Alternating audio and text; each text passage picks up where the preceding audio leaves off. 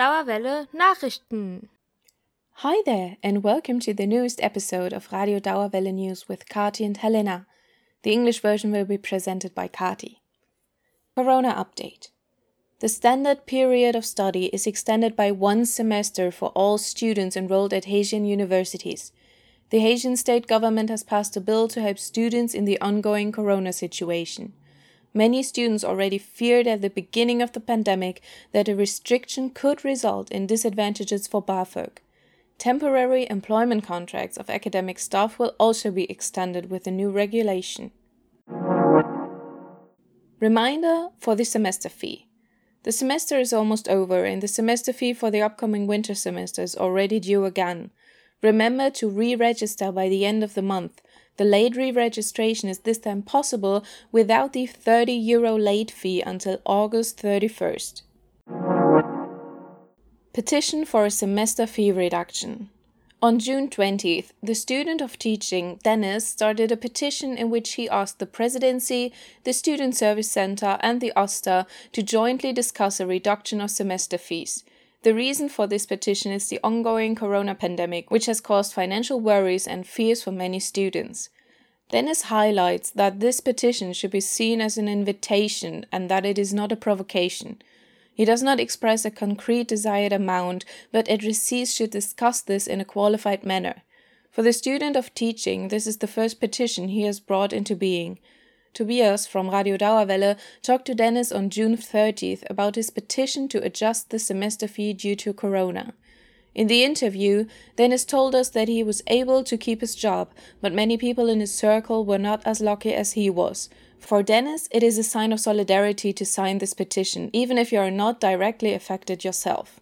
Selbst wenn es einem finanziell gerade nicht so schlecht geht, gibt es, glaube ich, genug Studenten. Even if you are not doing badly financially, I think there are enough students who are doing badly. So, of all the students who had a mini job before the lockdown, 40% now don't have that mini job anymore. And not all of us have rich parents or parents with enough money to cover all kinds of expenses. Eltern mit genug Geld, die alle möglichen Ausgaben decken können. So far, about 3,500 people have signed the petition. The goal is to reach about 4,000 to 4,500, which would mean about 10% of the students at the Goethe University, and already an important step towards being taken seriously by those responsible. So far, only the AStA has reacted to the petition to adjust the semester fee.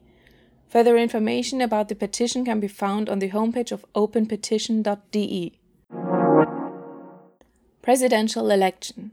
Next Wednesday, July 8th, the presidential election of the Goethe University will take place.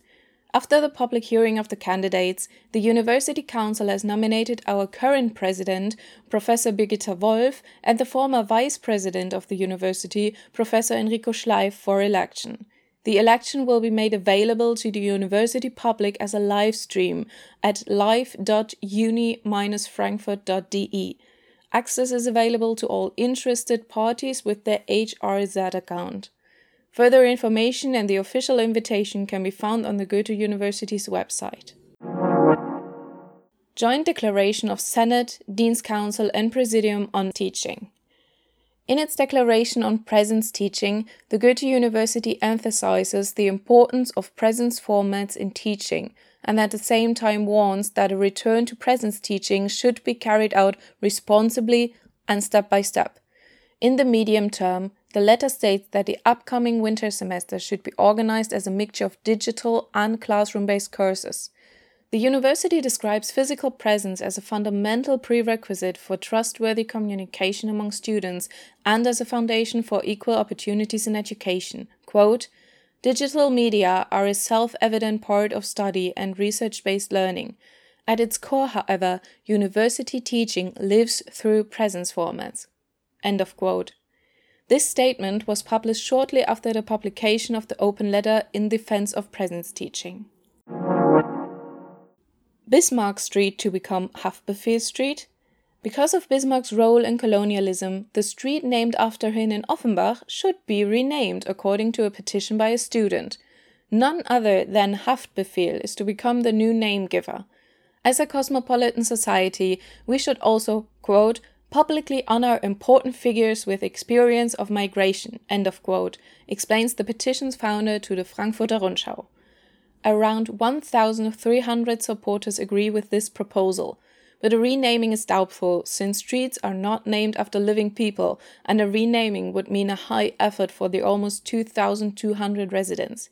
However, due to this media echo, the renaming of other streets came into discussion. What do you think about this discussion? Do you think that a street should be named after Haftbefehl? Are there perhaps other things that you would like to rename? And what alternative names can you think of? Write us your opinion on Twitter or Instagram. We're looking forward to your contributions. That's it for the news from Radio Dauerwelle. Stay safe and take care.